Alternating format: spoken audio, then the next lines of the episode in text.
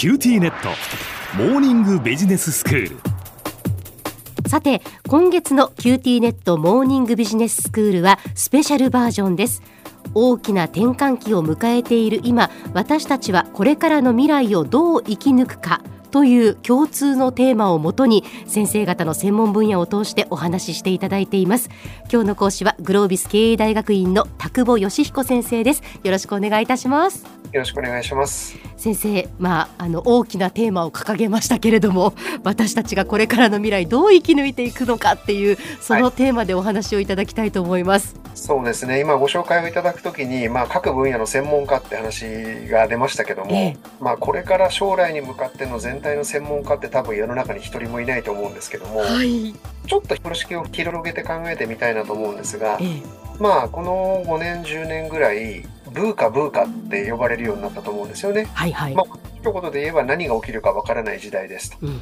で、本当に例えば人工知能がどうしたとか、ロボットがどうしたとか、そういう話でテクノロジーがどんどん進歩していって世の中全然変わるよって話がすごく懸念されましたよね。そうですねなんかもうどんどんどんどんその変わるそのスピードもまた速いからなんかそれに追いついていかないといけないってなんか必死な感じがします。ね、でも一方で考えてみるとまあ AI が組み込まれたなんかそのアプリケーションをですね毎日毎日我々はもう当たり前のようにスマホの上で使ってもうスマホからは離れられなくて、もう日常化しちゃいましたみたいな側面もあるわけですね。ええ、それから、そのブーカっていうことの次に、我々が本当に予想しなかったことは過去3年間のコロナだったと思います。はい。そして誰も予想しなかった、まあ21世紀この時代になって1年以上やっぱり大国が戦争しているっていうのはこの事実。そうですね。うん。で、一方で、何が起きるかわからないのではなく、ほぼ何が起きるかが分かってしまったことというのが気候変動っていう問題もあると思うんです。ああ、そうですね。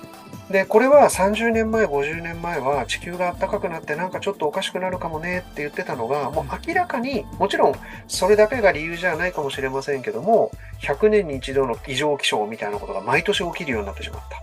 た。で、もうでもそれをトータルで考えると、本当に3年先、5年先、10年先というのは、この人類にとって何が起きるか分かりにくい。もしくは、僕らの想像を超えたことが何か起こってしまう、そんな時代にはなってしまったってことだと思うんですよね。例えば、えー、今年は東京で日中出ると37度、38度。もう危険を感じます。はっきり言って。そうですよね。はい。これって理科の教科書に書いてあった百葉箱っていうの中で測った温度が38度ですからうわ東京の銀座で測ったらきっと40度超えてるんですよねはい、うん、そうすると実は僕らは人間の肉体としても環境に適応していかないと生きにくい世の中にもうすでになってしまってるってことだと思うんです。うん暑さになれるってことですかね。はい、うん、イタリアは42度とか言ってましたよね、考えられない、でそうするとですね、結局は最後戻ってくるのは何かっていうとですね、ダーウィンの話かもしれませんね。環境の変化に適応した人たちだけが、環境の変化に適応した生物だけが生き残りますっていうふうに考えると、はい、僕らは肉体も徐々に徐々に変わっていってるのかもしれないし、すべてのことを、じゃあ変えられる部分は変えていかなければいけないのかもしれません。例えば AI が発展するんだったら、その AI の発展に伴って、僕らの能力も変えていかなければいけないかもしれない。で世の中がどんどんどんどん複雑化していって、今までのロジックでは、なかなか戦争を収めるロジックが作れないんだったら、より僕らは何か人間に対する洞察を深めて、そして、えいい解決方法を見出せる、そういう能力に、そういう、なんて言うんでしょうね、人類の知を獲得しないと戦争収まらないかもしれない。はい。で、なんかそんな風に考えてくると、これから大きく大きく物事が変わるということは、人間自身が、僕ら自身が大きく変わっていかなければいけないってことだと思います。で、変わるってことはどういうことかっていうとですね、はいこれは学ぶってことだと思うんですね。まあ、学び続けるということですか。学び続けるということですね。自分の考え方を変える。もしくは、相手の考え方を変えてもらうためには、自分が学び、相手にも学んでもらい、そしてコミュニケーションのやり方を変え、そして出せる結論を変えていく。こんなことを積み重ねていくこと以外に、僕ら人類がこういう本当に大きく大きく変わっていく状況の中で生き延びていく術っていうのは本当に見出しにくくなっていくんじゃないかなという気がするわけですね。うん。で、そうすると、じゃあ、ある日突然ですね、はい。じゃあ、久保さん、明日から考え変えてくださいって言われても、今まで20年、30年、40年、50年こう培ってきた考え方のパターンだとか、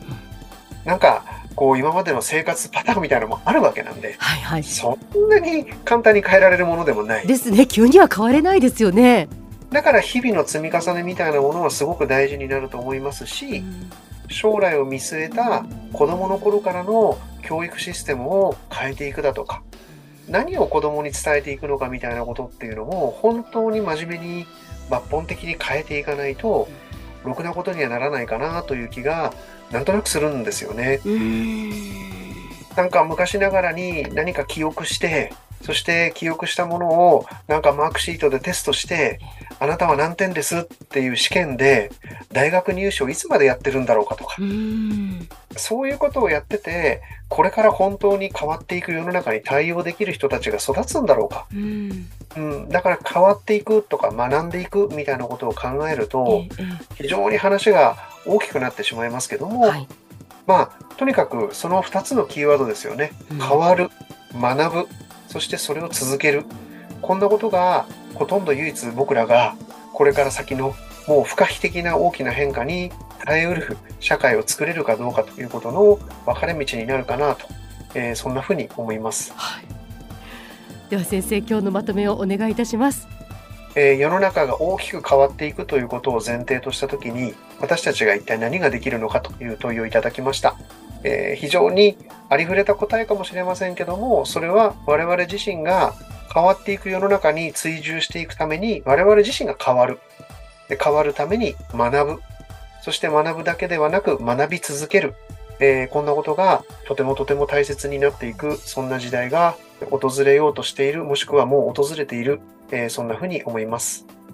今日の講師はグロービス経営大学院の田久保義彦先生でした。どうもありがとうございました。ありがとうございます。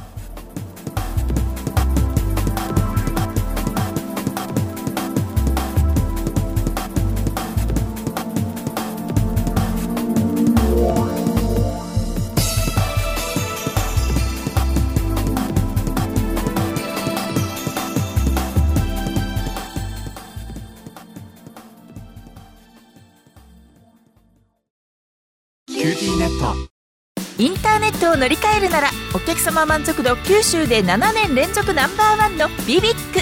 超高速の光回線でサクサク快適。無料のセキュリティもあるけん安心よ。今なら料金がめっちゃ安くなるキャンペーン中やけんビビックで検索してみんね。